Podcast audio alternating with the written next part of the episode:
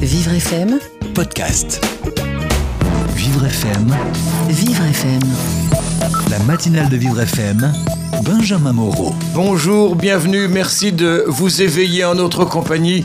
C'est déjà Noël chez nous, hein, c'est vrai, on est déjà, on a un très beau bonnet sur la tête. Puis alors Et tous, a- hein. Et tous, vraiment, sans exception. Même notre invité.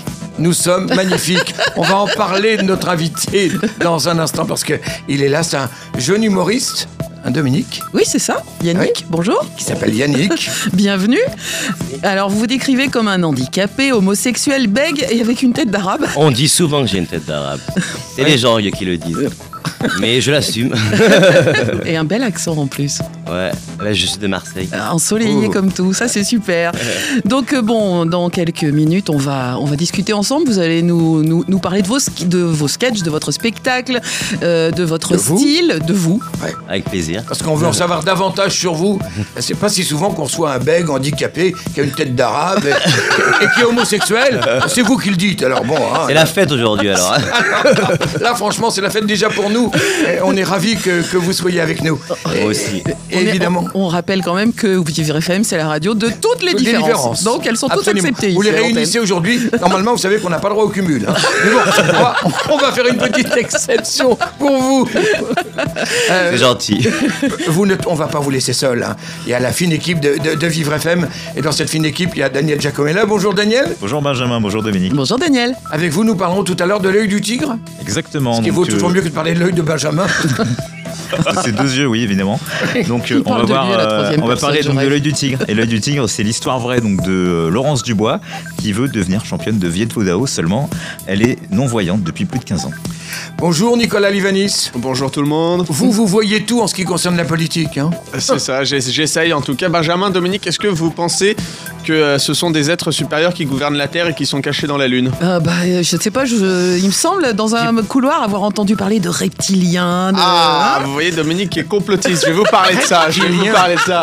Si j'osais, je dirais à Dominique, alors quelle heure reptile maintenant? Oh. Mais je vais pas le faire. Évidemment, vous me connaissez. je mais je- je vous répondrai quand même qu'il est 8h09 et D'accord. Et- Johan et Théo Lavéant est là Absolument, aussi. bonjour Johan. Bonjour tout le monde. Vous nous ferez l'humour tout à l'heure Oui, oui, c'est prévu. Je vais juste me réveiller. J'étais au pot de Noël euh, de Vivre FM hier soir. Et, Tiens, on s'est rencontrés, d'ailleurs. Oui, ça s'est fini tard. Et, C'est vrai. Et on commence tôt. c'est sympa. à tout à l'heure. Théo Andrieux, Oui, Bonjour, bonjour, bonjour, bonjour Dominique. notre coordinateur préféré qui va venir. C'est ça, je vais me faire un plaisir d'interviewer avec vous euh, Yannick Ah pendant toute bah, l'heure. eh Eh bah, ben, c'est très très bien. C'est parfait. Donc c'est bien parti euh, pour cette matinale. Nous sommes ensemble jusqu'à 9h. Vivre FM, Vivre FM. jusqu'à 9h, la matinale de Vivre FM, Benjamin Moreau. Alors Bonjour. bonjour, Yannick. Bonjour, Yannick. Enfin, re-bonjour Yannick. Alors bonjour. moi ce que je voudrais savoir c'est comment est-ce que vous en êtes venu à vouloir mettre en avant vos différences et à en rire? Bah, déjà, je les ai euh, dans ma vie, donc euh, j'avais pas le choix. Mais en fait, euh, c'est euh, c'est une rencontre que j'ai fait dans ma vie de Nawal Madani, Mhm. qui m'a trouvé hyper marrant que dans la vie. Elle m'a dit franchement, euh, fais quelque chose quoi. Elle m'a dit franchement, t'es gay, handicapé, euh, c'est vrai que t'as une tête d'arabe, euh, tu devrais vraiment en faire un truc. J'ai dit ok. Et alors là, là, vous écrivez, parce que vous dites gay et handicapé, mais vous écrivez gay avec un Y là. Ouais, exactement. ça. Ouais, ouais, non, Mais non, ça ne je- vous empêche pas d'être joyeux.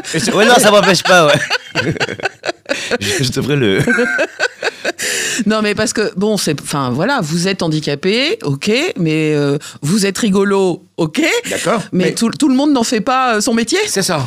Non, euh, c'est vrai, au départ, je pensais pas euh, me lancer là-dedans. Je, je- je savais que dans la vie, j'étais marrant, mais je me disais jamais, euh, ouais, oui, d'accord, je fais un, je fais un one man, ça va être hyper sympa, on va rigoler. et puis, euh, et puis en fait, compte, ouais, je, je me suis lancé, quoi. Faut savoir aussi écrire. Ouais, ben, j'ai appris. J'avais pas le choix. Mais en fait, c'était facile parce que je raconte vraiment euh, des anecdotes vraies de ma vie. Oui. J'ai euh, dans mon one man, c'est à travers des personnages. Donc j'ai une mère qui est qui vient de Madagascar avec un accent marseillais. J'ai euh, une belle-mère roumaine. qui- ah ouais, purée, je suis trop content d'être là. hein. Franchement, je suis vraiment contente. hein. J'adore les poufs, moi. hein. Donc j'ai une belle-mère roumaine, j'ai une belle-mère aussi gitane. Elle, c'est plus, euh, franchement, mais fermez là. Je suis pas énervé, je parle comme ça, c'est tout. Donc elle, elle est plutôt comme ça et tout. Et puis ensuite, je fais un styliste de mode parce que j'ai toujours euh, rêvé d'être dans la mode.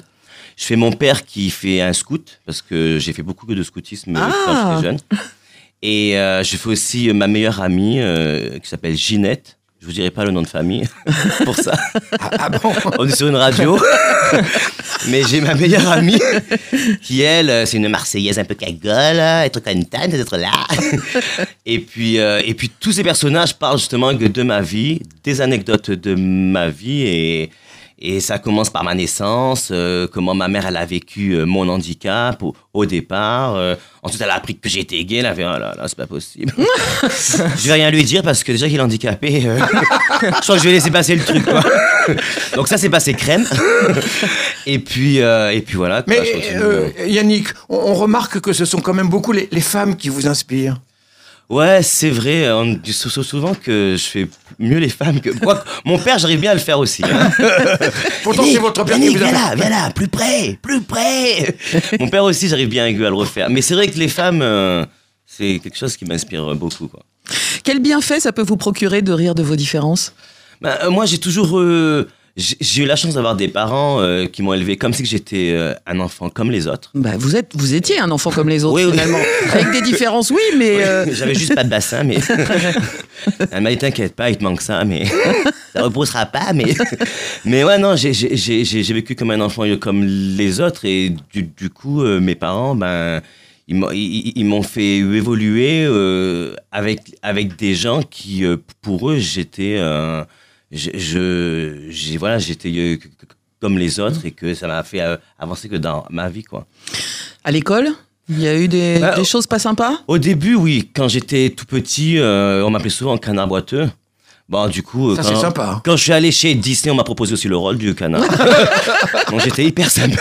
Remarquez, hyper vous étiez bien placé pour le Festival de Cannes, pour le coup. Exactement. Exactement. Et euh, mais mais après, euh, j'ai réussi euh, à à en faire une force. C'est-à-dire que je, je, voulais montrer aux gens que j'étais hyper marrant. Donc du coup, ça c'est ça qui a été mon armure. Ça et, la mode.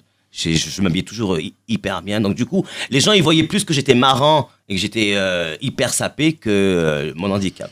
C'est rigolo parce que vous parlez donc de votre attirance pour la mode. Moi, ça me fait penser à un comique, hélas disparu, Eli Kaku.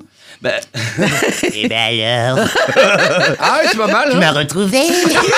C'est ça Ah, c'est pas mal. Non En mais fait, euh, il s'est réincarné. Non, mais c'est rigolo parce que quand j'ai- fait Marseille, euh, le Quai du Rire, et euh, le directeur qui l'a connu, Mhm. il m'a dit Je te jure, Yannick, j'ai l'impression de le revoir. quoi. C'était vraiment le- la réincarnation d'Aikaku. quoi. C'est Et ça. euh, vraiment, c'est vraiment un très bon euh, compliment. euh, Et c'est vrai que moi, euh, à la base, euh, lorsque j'étais jeune, c'est aussi un artiste euh, que j'ai beaucoup euh, suivi. quoi. Mm, mm, mm. Vous imitez aussi bien Muriel Robin, par exemple ou, euh, Euh, Muriel, moi, quand même. ouais, Parce que je sais que vous l'aimez beaucoup. Hein. Ouais, ouais, ouais, Elle fait oui. partie de vos Ouais. humoristes de, de prédilection. Exactement, exactement. J'aime beaucoup Muriel. Et, euh, bonjour Yannick, pourquoi, pourquoi ce sont Ah, des. là. Ouais, excusez-moi. elle vient cette voix? J'arrive un peu de nulle part comme toujours.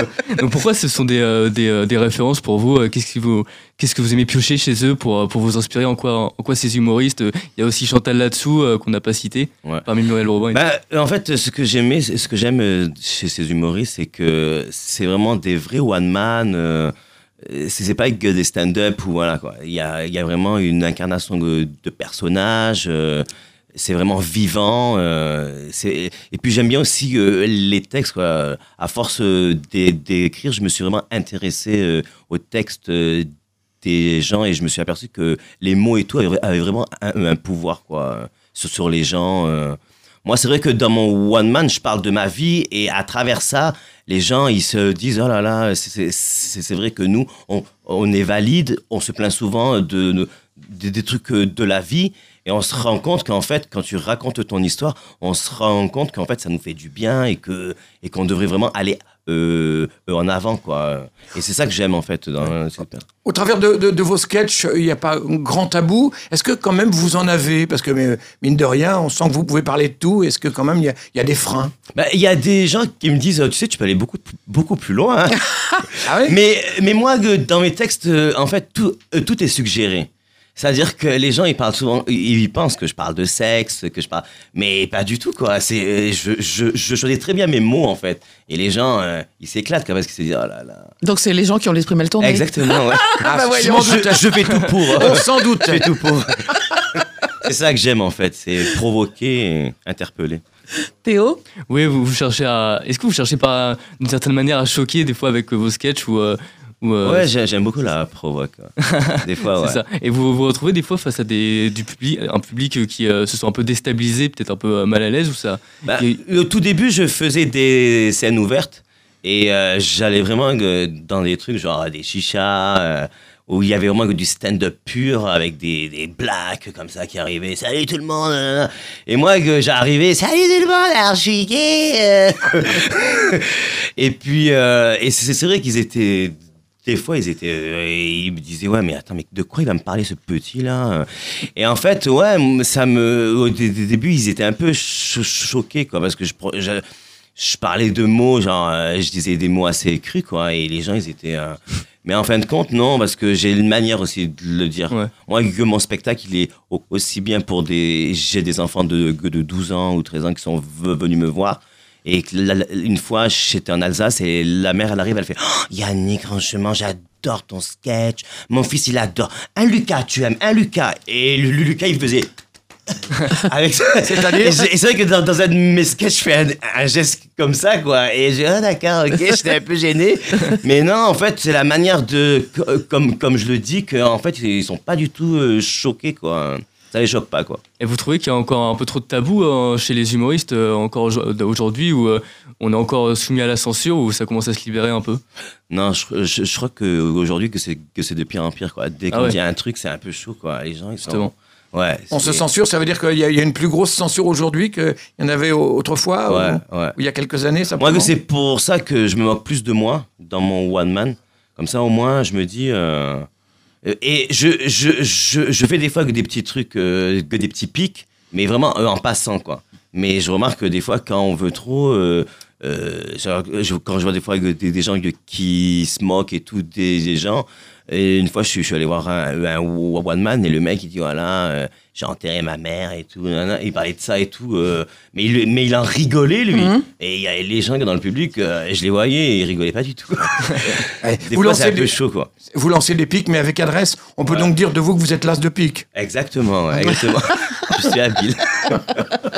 il y a plein d'humour ce soir. hein, Il est en forme, hein Vous avez un vrai challenger là. Je sais pas si c'est bonnet, mais.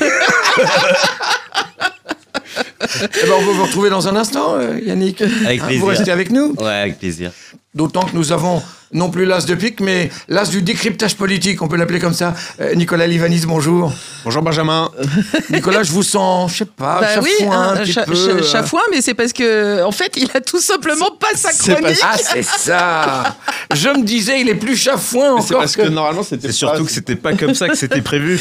Bon, alors Ah, c'est Daniel, c'est parce que normalement, c'est bah oui, ça va être moi du coup. Je suis désolé, Benjamin. Je sais que vous pas trop, mais. désolé. Mais si, je vous aime. Surtout, vous allez parler d'un film que vous êtes allé voir pour nous. Qui ça, s'appelle vous tigre. Toucher. Oui, ça va vous toucher. Donc, le titre, L'œil du tigre, et vous allez comprendre pourquoi dans un instant. Donc, c'est une histoire vraie, et plus précisément, celle de Laurence Dubois qui joue son propre rôle. Laurence, eh bien, elle vit au cœur de la Mayenne, hein, avec son mari agriculteur et ses enfants, et elle a un rêve, devenir championne de Viet Vo Dao. Si vous vous demandez ce que c'est, eh bien, c'est un art martial vietnamien qui n'a rien à voir avec le karaté euh, ou autre. Ne soyez pas raciste, s'il vous plaît. Mais Laurence va faire face Pas- pas à deux pas difficultés. Pas aujourd'hui, c'est très difficile, effectivement. Premièrement, elle n'a jamais fait de sport. Et deuxièmement, le plus gros obstacle, eh c'est qu'elle est non-voyante depuis plus de 15 ans. Donc, l'œil du tigre a d'ailleurs été projeté devant le ministère des Solidarités et de la Santé, en présence d'associations en lien avec le handicap et le sport, mais aussi de Gilbert Montagnier, qui est le parrain du film. On se demande pourquoi. Et Allez donc, savoir. on écoute tout de suite Raphaël Pfeiffer, le réalisateur du film, qui nous explique pourquoi il a tenu à le faire. Ce qui m'a motivé à faire ce film, c'est vraiment Laurence. Je l'ai rencontrée parce que son voisin m'avait parlé d'elle et je trouvais l'histoire d'une non-voyante faisant du sport intéressante, mais je pensais pas faire un long métrage. Je m'étais dit, euh, ça pourrait être intéressant de faire un portrait court et pourquoi pas, enfin, de 5 minutes, quoi. Et en, euh, en la rencontrant, je me suis rendu compte que c'était une femme qui a une personnalité exceptionnelle, qu'elle était euh, complexe, touchante, euh, fragile et forte à la fois et que c'était vraiment un personnage cinéma que je voulais creuser. Donc dans la bande-annonce du film Tout n'est pas rose, hein, c'est un film qui n'hésite pas à montrer les forces et les faiblesses qu'on peut tirer du handicap euh, ou de la vie tout simplement. Et euh, Raphaël Pfeiffer nous explique, enfin nous, nous parle pardon, de ce qu'il veut mettre en avant avec le film. J'aimerais pouvoir mettre en avant à travers ce film, en dehors du portrait de Laurence, c'est un peu le fait qu'en fait on peut vivre avec un handicap et avoir une vie normale en fait. Et c'est un peu le but, c'est de montrer que, que le handicap peut passer au second plan. Et que moi c'est quelque chose qui m'arrive souvent quand je suis avec euh, quand je suis avec Laurence, c'est que Laurence donc porte pas de lunettes de soleil, me regarde toujours dans les yeux quand je lui parle. Et souvent j'oublie qu'elle est non-voyante. Ça crée des situations assez cocasses où me demande par exemple du feu et je lui dis mais enfin Laurence le feu est devant toi. Et il me faut vraiment quelques secondes pour réaliser à quel point je suis à côté de la plaque. Mais en tout cas c'est de ce rapport en fait je voulais faire avoir un discours un peu réaliste sur le quotidien de personnes en situation de handicap, pas tomber dans le misérabilisme. Qu'elle peut avoir une vie normale, c'est-à-dire que quand elle fait du sport, elle est confrontée à des personnes valides et surtout elle n'a pas de traitement de faveur. Et si vous voulez, c'est quelqu'un qui peut faire des erreurs, qui peut se planter, qui peut élever ses enfants de manière normale aussi. Donc en parallèle du film, une campagne de covoiturage solidaire est menée en partenariat avec Blablacar pour aider les personnes à mobilité réduite à aller voir le film. Vous pouvez retrouver toutes les informations sur vivrefm.com. Donc Benjamin, vous n'avez plus d'excuses, on veut vous voir suer sur un tatami en donnant le meilleur de vous-même. Mais il n'y a pas de problème. Mais vous, vous ne me, faites pas suer, donc ça va être compliqué en Pas tous les cas. pas encore. Merci Daniel. On vous Non, je vais vous laisser. bientôt en podcast sur Vivre FM. Ne nous laissez pas, Yannick. On a besoin de vous. Vous êtes avec nous et euh, on est heureux vraiment que vous soyez avec nous. Alors, euh, Yannick, vous, vous êtes atteint de- d'arthrotomie des hanches. C'est déjà pas facile à dire. Oui. Arthrotomie des deux hanches. Arthrotomie même en Ouais. plus des hanches. Ouais. Enfin, vous souffrez. Et comment ça se manifeste? Ben, en fait, Quelle question ben, je la sens, quoi. en fait, euh, j'ai plus de bassin, en fait. C'est assez euh, extraordinaire, mais euh, en fait, j'ai plus le bassin, j'ai plus la moitié des fémurs.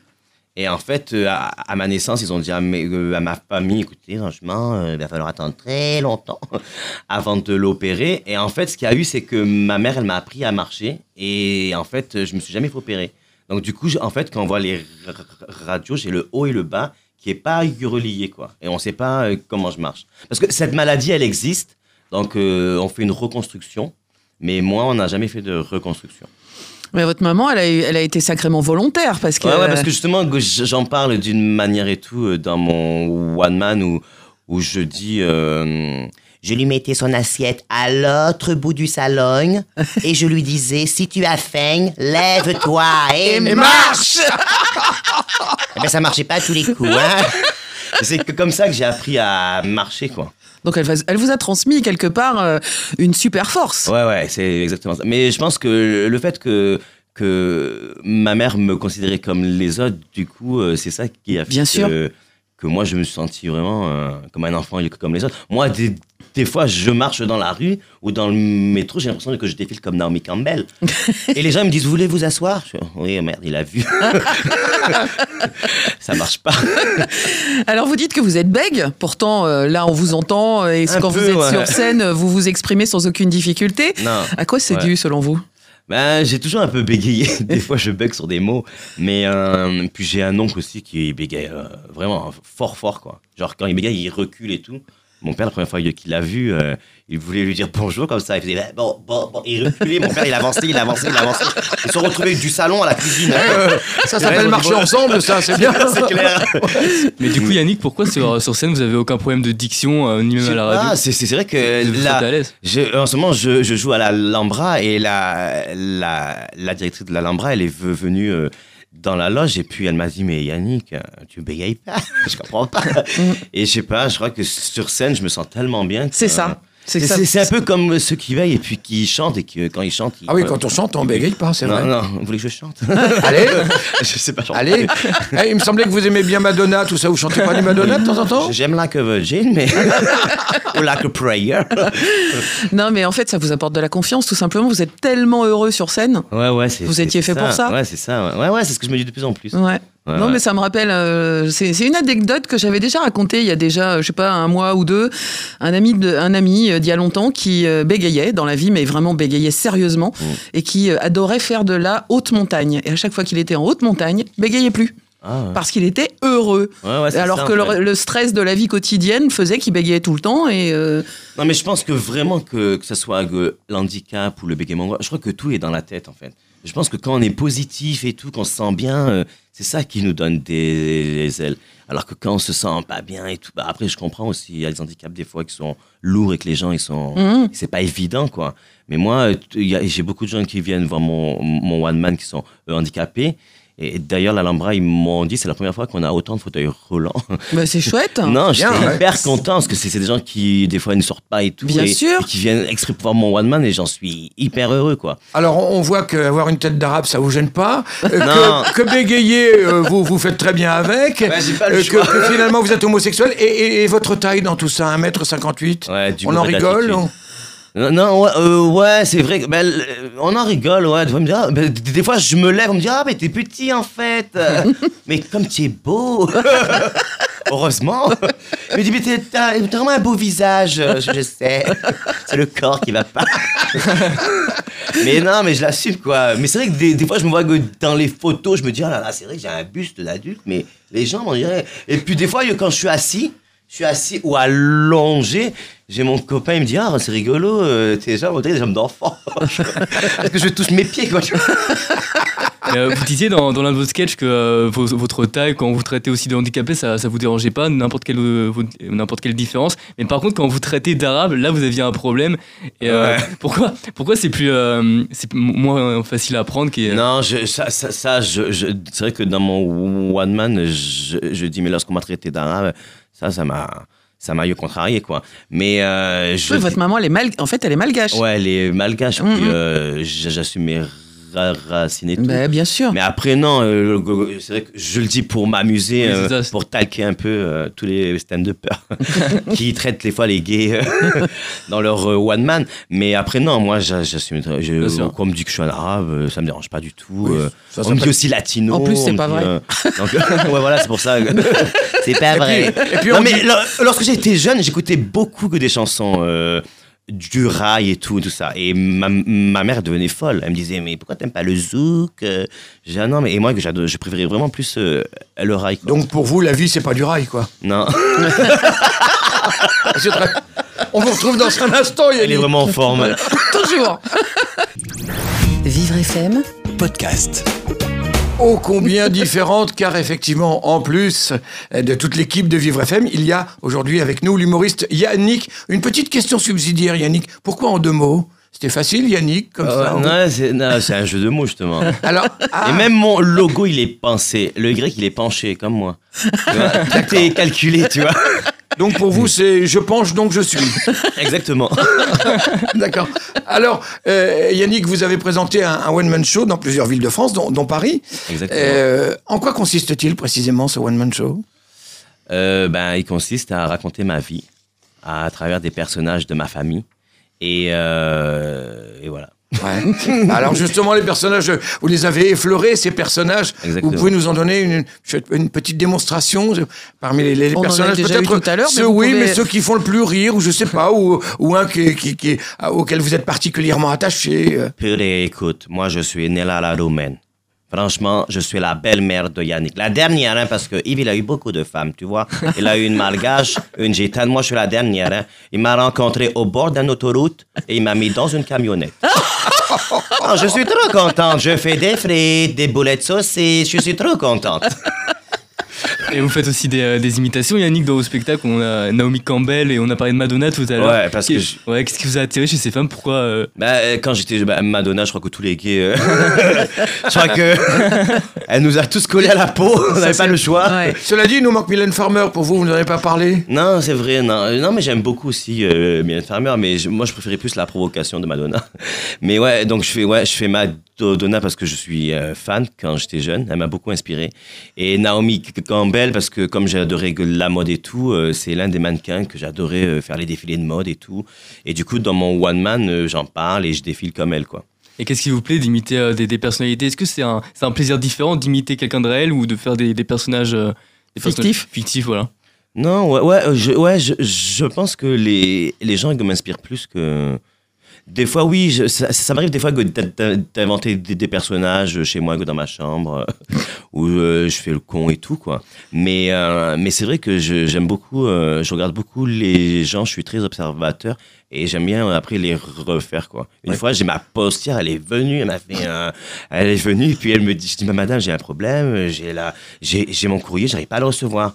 Ne vous inquiétez pas, moi je suis la remplaçante. Je suis la remplaçante. Alors écoutez, la- euh, celle qui doit venir. Moi je viens le jeudi et vendredi. Ok, jeudi et vendredi. Mais la remplaçante. Mais je lui dirai, je lui dirai. Mais moi je suis que jeudi et vendredi. Hein. Ouais, ouais, mais- Je- Elle était comme ça, et c'est des personnages comme ça qui, des fois, ça m'inspire, quoi. Elle est timbrée, votre postière Ouais, ouais. Non, c'est la remplaçante. Je, je suis la remplaçante. Jeudi et vendredi, je suis la remplaçante. je suis pas la postière, je suis la remplaçante.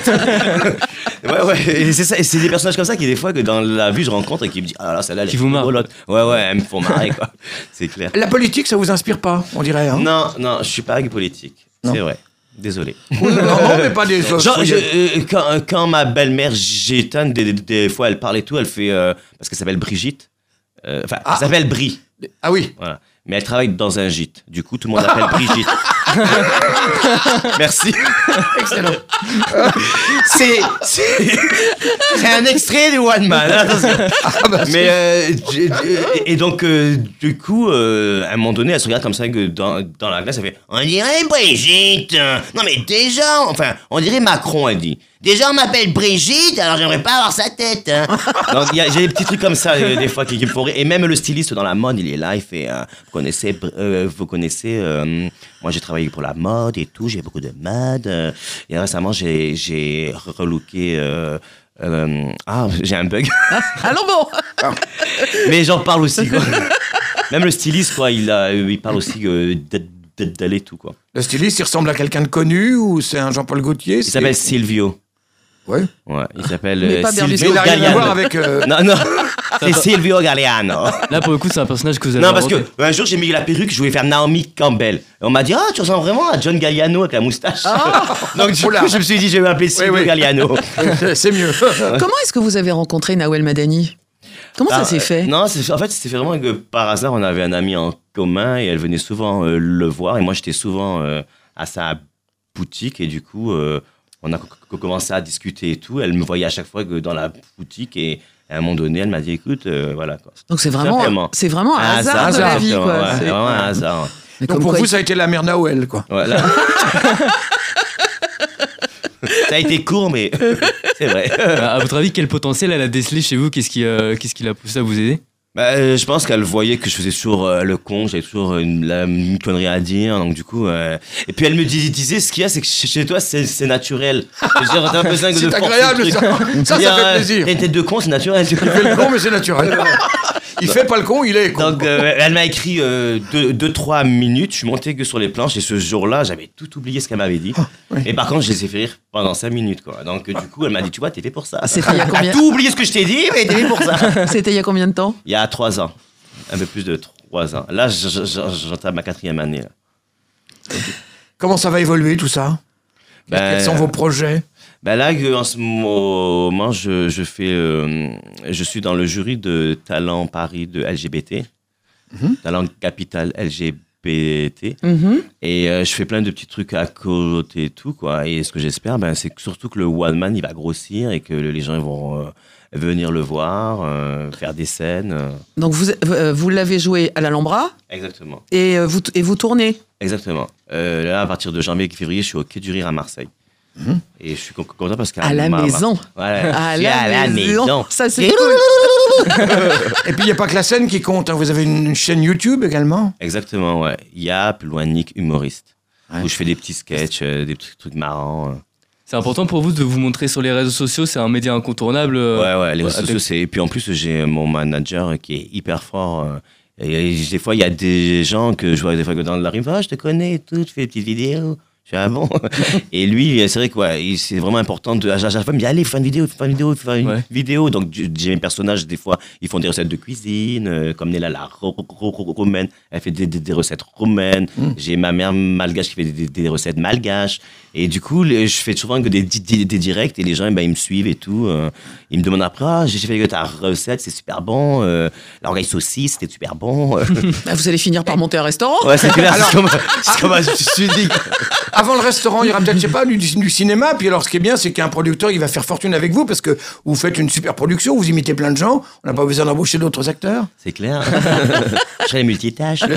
C'est ça Le cinéma, qu'un dans tout ça Ouais, j'aimerais bien. Ouais. Ouais. Ouais, ça me plairait, quoi.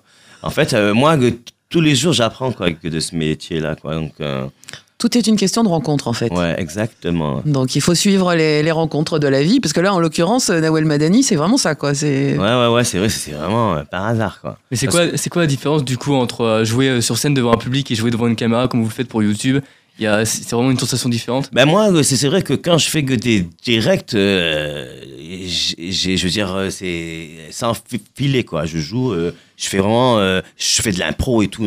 Après, quand je suis su- sur scène, j'ai j'ai vraiment un texte, je, je suis quand même une ligne rouge, quoi. Donc c'est quand même différent, quoi. Mais j'essaye de transmettre ce naturel-là dans, ma, dans, dans mes petits podcasts directs en euh, one man, euh, que ça soit très naturel. C'est pour ça que je préfère écrire moi pour, euh, pour mieux centrer euh, le one man. Quoi. Alors, tout le monde ne rencontre pas Nawal Madani.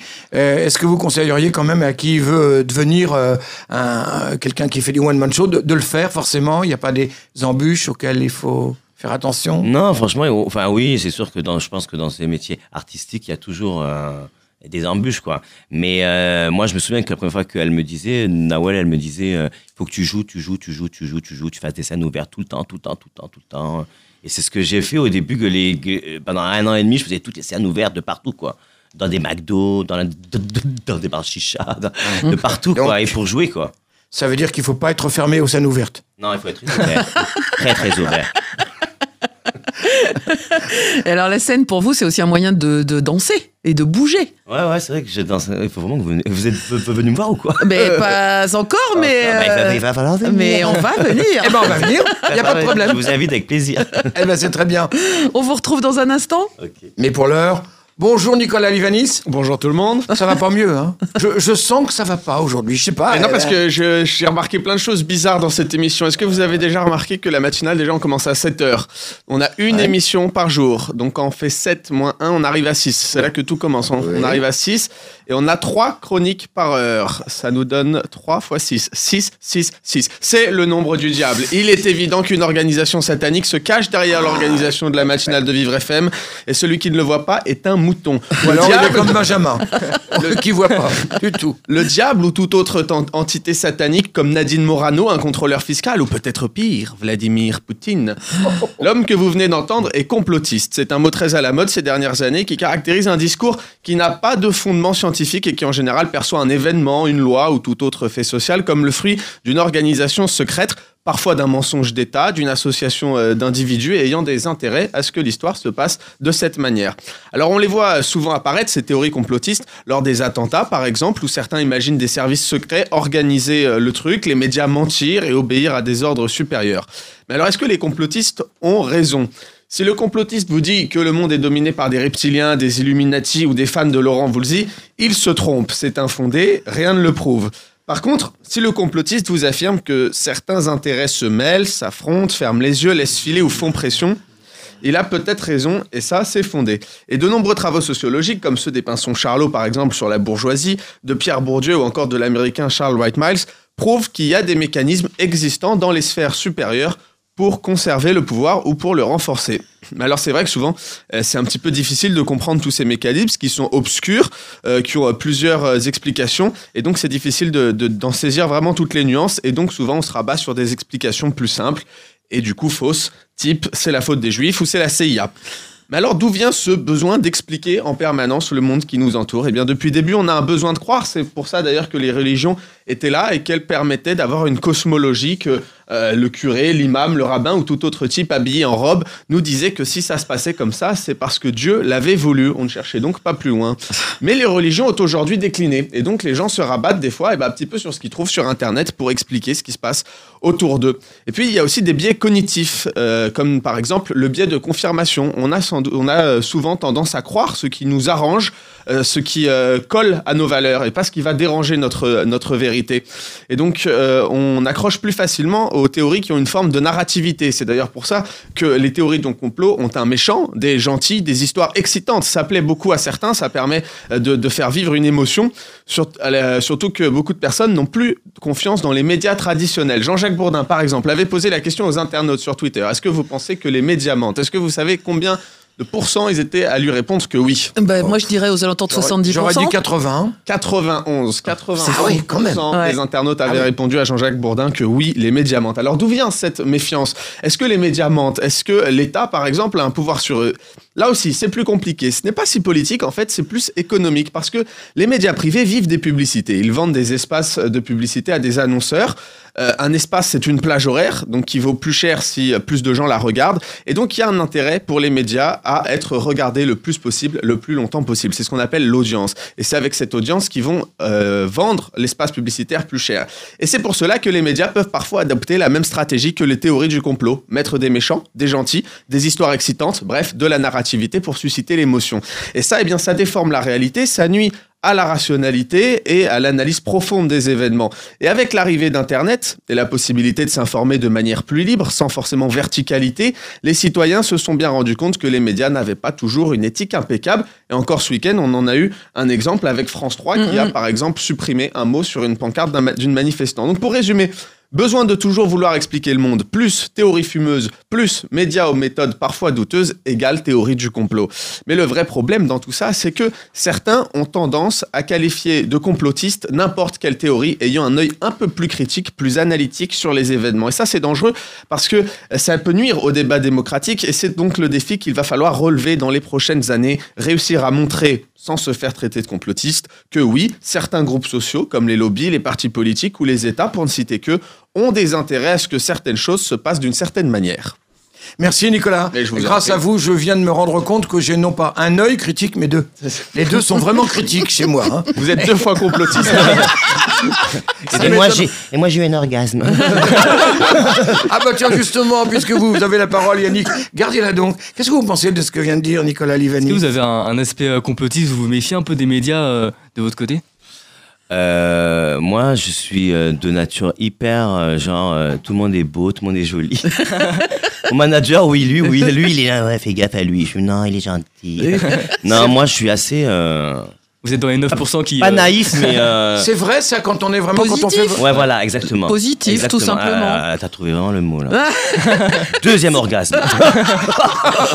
Par une femme, en plus. Cette matinale est géniale. Cette matinale, elle est chaude. Fais pas pipi. hein. non, mais j'ai déjà eu ça. Alors Yannick, quels sont vos projets d'avenir? Parce que finalement, bon, aujourd'hui, mais oui, prothèse.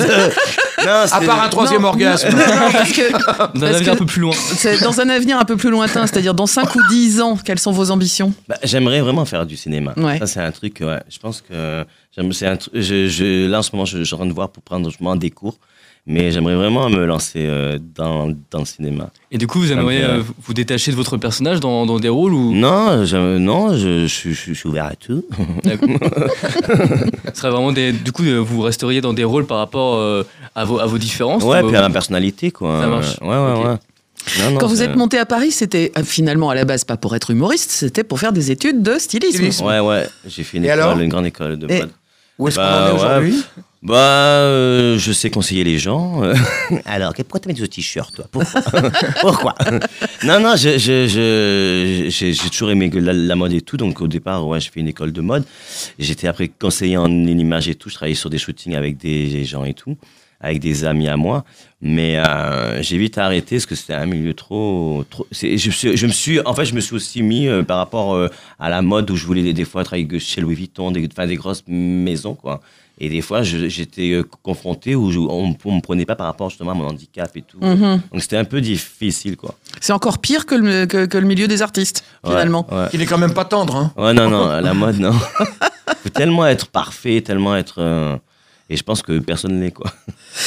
Alors, dans vos prochains spectacles, puisque là pour l'instant il y a un one-man show, mais il y en aura d'autres. Ouais, ouais, ouais. En tout cas, c'est tout ce qu'on vous souhaite. hein. Aura une suite, sûr. oui, ben voilà. Est-ce que vous allez continuer à, à faire des sketchs sur vos différences ou est-ce que finalement vous allez, trouver, vous allez aller chercher de l'inspiration ailleurs? Alors, effectivement, il y a toutes les gens qui vous entourent, mais est-ce que vous allez sortir un peu de cette, entre guillemets, zone de confort Ouais, là, finalement si, ouais, ouais, si. Je, je, je, je pense que je sortirai justement de ma zone de confort. Je suis en train de voir en ce moment euh, un deuxième One Man Show. Je pense que je garderai mes personnages, mais qui parleront peut-être euh, des choses de la vie, quoi, de la société et tout, quoi. Ça m'intéresserait, ouais, de Un peu, faire ça. un peu plus profond, un Oh, peu plus. Ouais, euh, pourquoi c'est pas assez pro, profond déjà ma vie? Faut que tu viennes vraiment me voir, hein Tu verras.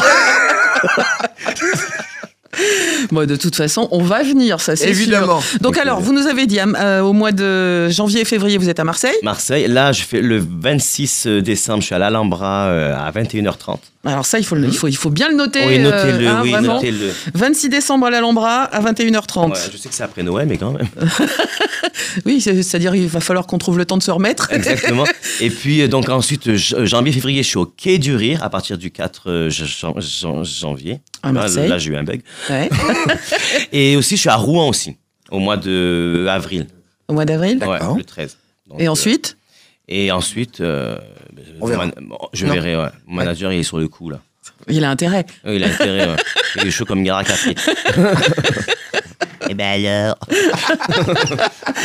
Bon, donc Yannick, euh, bah, euh, qu'est-ce qu'on peut vous souhaiter? Bah, D'abord, euh, déjà, pour commencer de passer de bonnes fêtes. Bah, vous aussi, ouais. Merci. Bonne fête d'année. Et puis... euh, et continuez à nous faire rire. Hein. Avec plaisir. J'aimerais aussi faire un petit, petit dédicace pour Marie qui m'a envoyé un message ce matin, hyper tôt à 6 h, me disant Je vais te suivre sur Vivre FM. Je dis Ok. Donc, je lui fais un gros bisou. Bisous, Elle en a de Marie. la chance. Bisous à tous. Évidemment. Une petite imitation de Chantal là-dessous, là, ça, ça, ça peut se faire, ça? Chantal, non, je suis pas. Ah, vous l'imitez pas Je suis pas encore calé là. Il va falloir que je me penche sur elle. Surtout qu'on l'en- on l'entend partout en ce Ouais, moment. ouais, exactement. ouais. Donc, euh, Exactement, ouais. donc, Bon, euh, Il y a quelque chose qui se trame là-dessous. À mon avis. On se dit au revoir, Yannick. bah, Yannick, en tout cas, merci d'être venu euh, à passer vous. cette Ravi heure avec nous. On a été ravis Vraiment. de vous accueillir. C'était très sympa. Grand plaisir. On vous souhaite euh, très bonne continuation. Merci. Et on reste, euh, à On reste en l'écoute, contact. hein, on reste en, En contact. contact, ouais. Et on, Bisous à essaiera- tous. on, on vient vous voir le 26 décembre. Alors, à Avec plaisir, avec plaisir. Vivre FM Podcast.